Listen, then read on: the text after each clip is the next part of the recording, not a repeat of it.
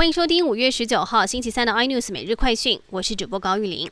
国内本土武汉肺炎持续，今天新增两百六十七例本土个案，以新北市一百二十九例最多，而台北市也有七十例，分别在中和区跟万华区是最大宗的。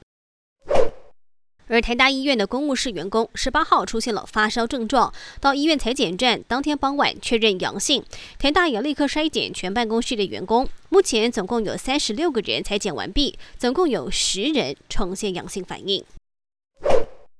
四十一万剂的 A Z 疫苗今天下午抵达台湾，这批效期是到八月三十一号。陈时中也表示，这批疫苗会控管一部分，优先提供给医护人员和第一线的防疫人员。另外，二月签约购买五百零五万剂的莫德纳疫苗，也预计在六月到货。水情吃紧，中央灾害应变中心宣布，即日起到五月三十一号为止，如果集水区的累计雨量低于一百毫米，六月一号开始，新竹地区限水政策将调整为红灯，由减量供水调整为分区供水。台积电将以增加水车再次来应应，预计各大晶圆厂，包括了旺宏、联电、世界先进等晶圆大厂，可能跟进。